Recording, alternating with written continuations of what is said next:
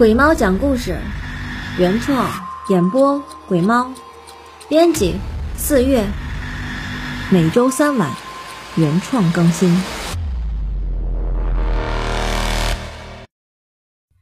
今天鬼猫给大家讲一个故事，故事的名字叫做《新房》。哎哎，你好，先生，要看房子吗？想看什么样的房子？我可以跟你说一下，我给您推荐推荐。蒋健见有客人上门，马上微笑着迎了出去。嗯，你们这儿有有鬼宅吗？周伟对着迎出来的中介人员说。一听说有人要买鬼宅。几个坐在电脑前敲着键盘的同事，都齐刷刷的抬起头看着刚刚进门的男人，心里琢磨着：这种房子，平时别人都避之不及的鬼宅，这人居然一进门就要买，真是奇葩。呃，先生，嗯，那个一般人都避之不及的鬼宅，您怎么还上赶着想买呢？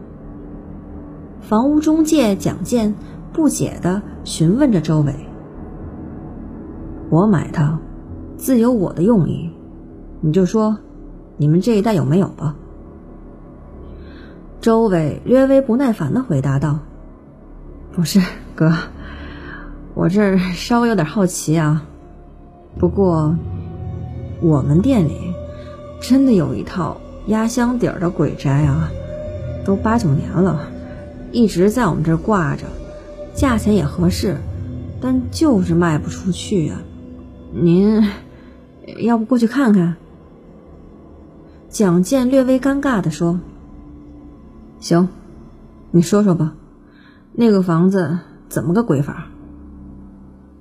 周伟走到圆桌旁，坐了下来。蒋健也赶忙给他倒了杯水，挨着周伟坐了下来。嗯，那房子其实是一套回迁房。你知道的，有些回迁房啊，牵扯了好多利益在里面。这套房子就是，本来房主一家子都住进去了，但是房主有个弟弟，就是想分这套房子，三天两天就过来闹一次。直到有一天，他弟弟喝了点酒。又来闹事儿，他哥真是忍不了了，两个兄弟就大打出手，打起来了。总之啊，最后就是他弟弟被他哥给捅死了，当着自己老婆孩子的面给捅死的。这房子有人横死，再加上弟弟也有老婆孩子什么的，于是他哥就想把这套房子给便宜卖了。给弟媳妇儿和孩子他们的也分点钱，但是这房子怪就怪在，不管谁买了这套房子，最后都住不了多长时间，就又卖了。也不知道是谁，还把这套房子放网上了，说这套房子里有鬼，不让活人住进去。这事儿啊。就越传越邪乎，这不，最后买这套房子的卖家就一直想出手，可买房子也是人生一大事儿，人家一看这房子这么诡异，人家连看都不看，觉得看这套房子都怕沾着晦气，哎，所以那个到现在也没卖出去，哥。你要是想看这房子的话，我现在就能带你过去。嗯，那那个趁着天还亮着，要是晚上的话，我我也不太敢去。蒋健一口气儿的把话说完，最后还是有些尴尬的对周伟笑了笑。行，走吧。两个人说完，拿上钥匙。朝着那处鬼宅走了过去。哎，哥，哎，就是这间了。周伟抬头看了看，五零四。中介刚要开门，周伟双手合十，朝着四周的方向虔诚的拜了拜，然后抬手敲了三下门。打扰了，打扰了，我们想过来看看房子，看完房子就走。如果有打扰到您的休息，还请见谅，见谅啊。周伟神神叨叨的念叨了一阵，看得蒋健的后背一阵阴凉，就好像里面真的住着什么一样。开吧。周伟一挥手，示意蒋健把门打开。蒋健把钥匙插进钥匙孔里，手一用力，打开了房门。蒋健抬腿进了房间，回头。却发现周伟从兜里掏出了两只鞋套，套在了脚上，这才毕恭毕敬的进了房子里。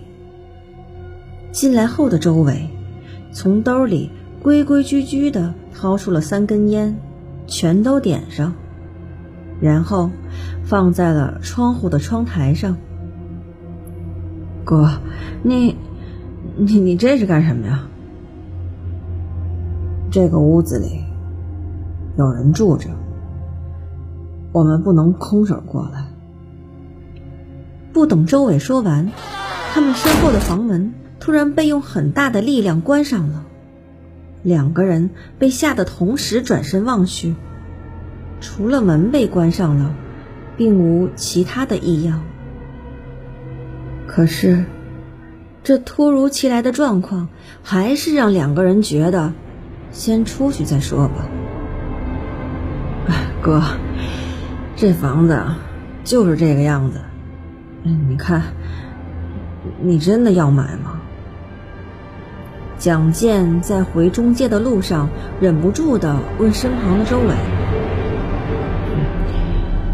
哎呀，不瞒你说呀，我是做生意的，最近大环境不好，我的生意啊。”也是做的极其的不顺利。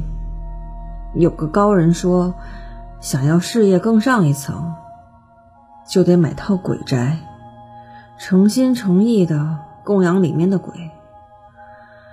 只要里面的鬼供养好了，那我的事业也就越来越红火了。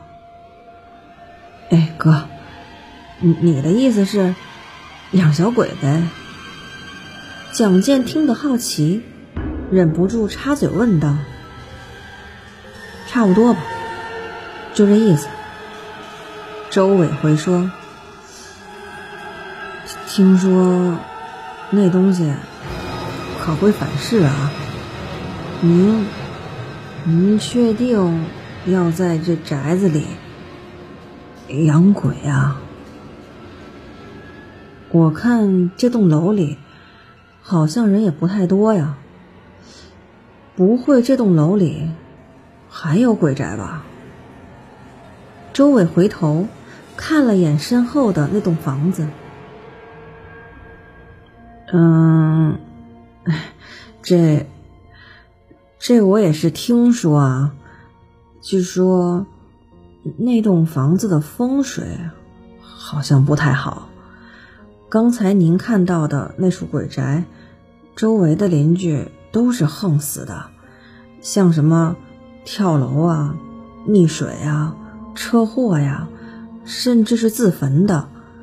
哎呀，反正那栋楼是我们中介最难卖的房子。您这也是最近这段时间主动询问买鬼宅的。蒋健回应着周伟的提问。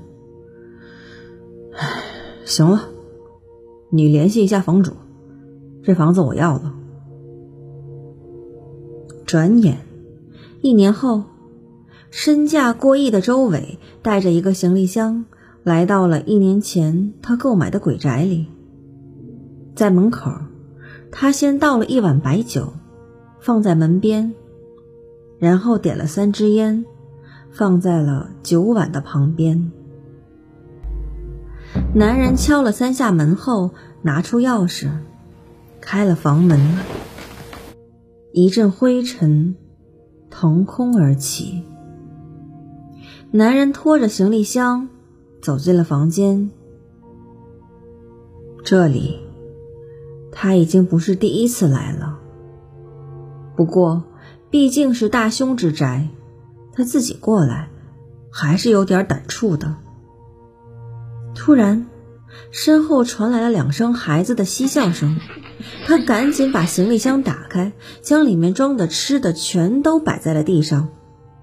他的眼角朝墙边看了一眼，那里堆满了吃剩的鸡骨头和干瘪的水果核。男人手上加快动作，想把东西甩下，就赶快离开这里。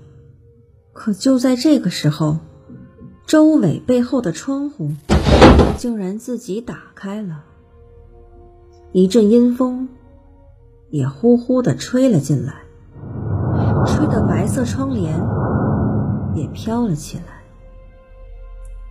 周伟深呼吸了一口，赶忙把身后的窗户关上。窗帘也随之的落在他身上。就在他转身想把窗帘从身上拿开的时候，白色的窗帘突然凸起了一个人形的轮廓，就好像突然有人从屋子的某个角落里窜出来，贴到了白色窗帘的另一面一样。可周伟自己心里清楚，这个房间里除了他自己。不可能有活人！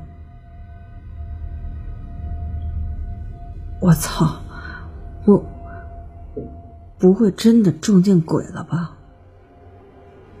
周伟这样想着，可嘴上和行动上却不敢有任何造次。前辈，我我没有恶意。我知道这段时间您辛苦了，所以，所以我特地过来。带点东西，来感谢您的。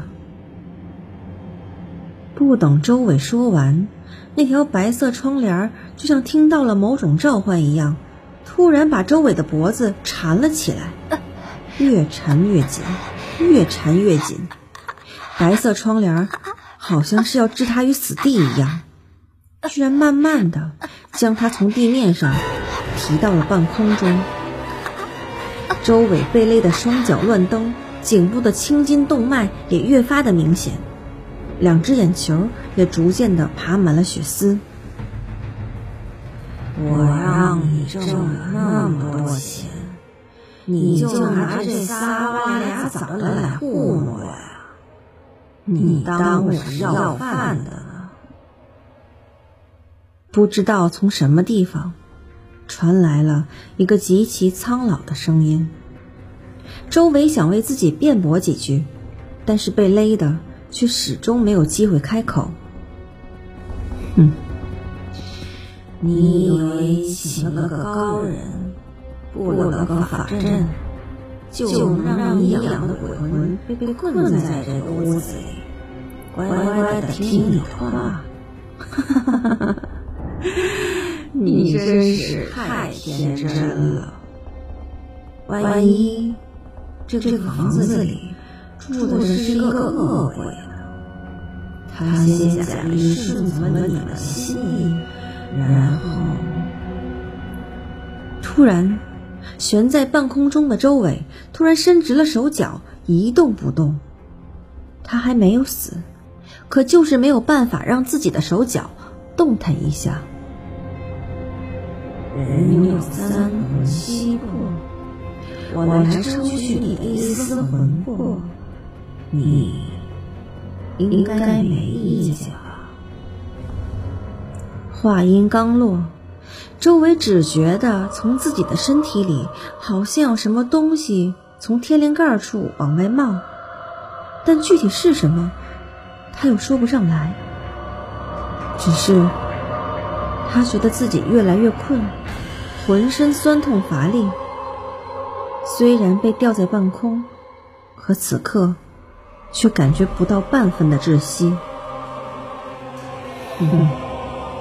这一丝魂魄，才是养鬼最好的养分。从此以后，你我骨血相通，血肉相连，我们相依为死，忧你所忧。只不过，当我在需要吸食魂魄的时候，你必须甘心奉上。我不贪心，不像有些恶鬼，除非要别人的命才甘心。我会把你养在身边，什么时候想吃了，自然就会从你身上要的。说好了是养鬼，那么你就要养的彻底一点。周围只觉得自己的意识越来越模糊，耳边的声音也越来越飘渺。终于，他狠狠地摔在了地上。一阵电话铃声吵醒了趴在地上的周伟，他使劲地睁了睁还有些睁不开的眼睛，看着周围有些诡异的布置。他不知道刚才发生的一切是真实的，还是只是个噩梦。他起身，拉上行李，推开房门，离开了。房子里又恢复了往常的平静。周伟来到楼下，转回身想看看自己养鬼的鬼宅。一个面无表情的男人。正站在窗户边似笑非笑的看着他。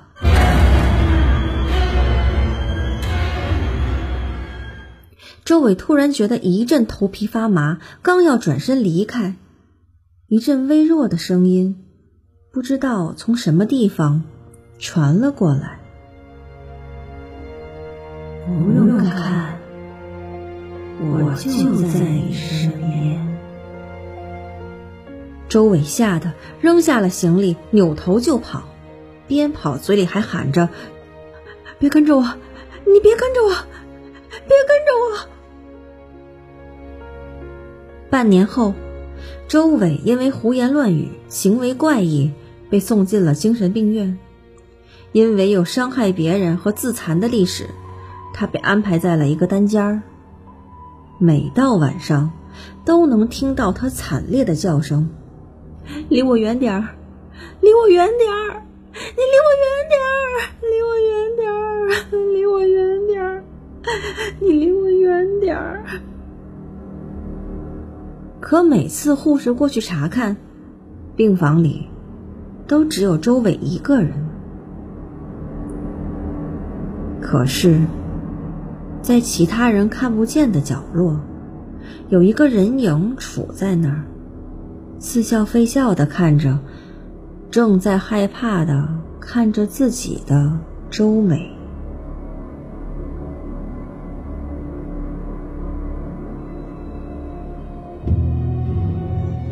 今天的故事讲完了，喜欢我的朋友可以关注我的私人微信“鬼猫二四月”，鬼猫的全拼数字二，四月的全拼，或者关注我的新浪微博。鬼猫不怕。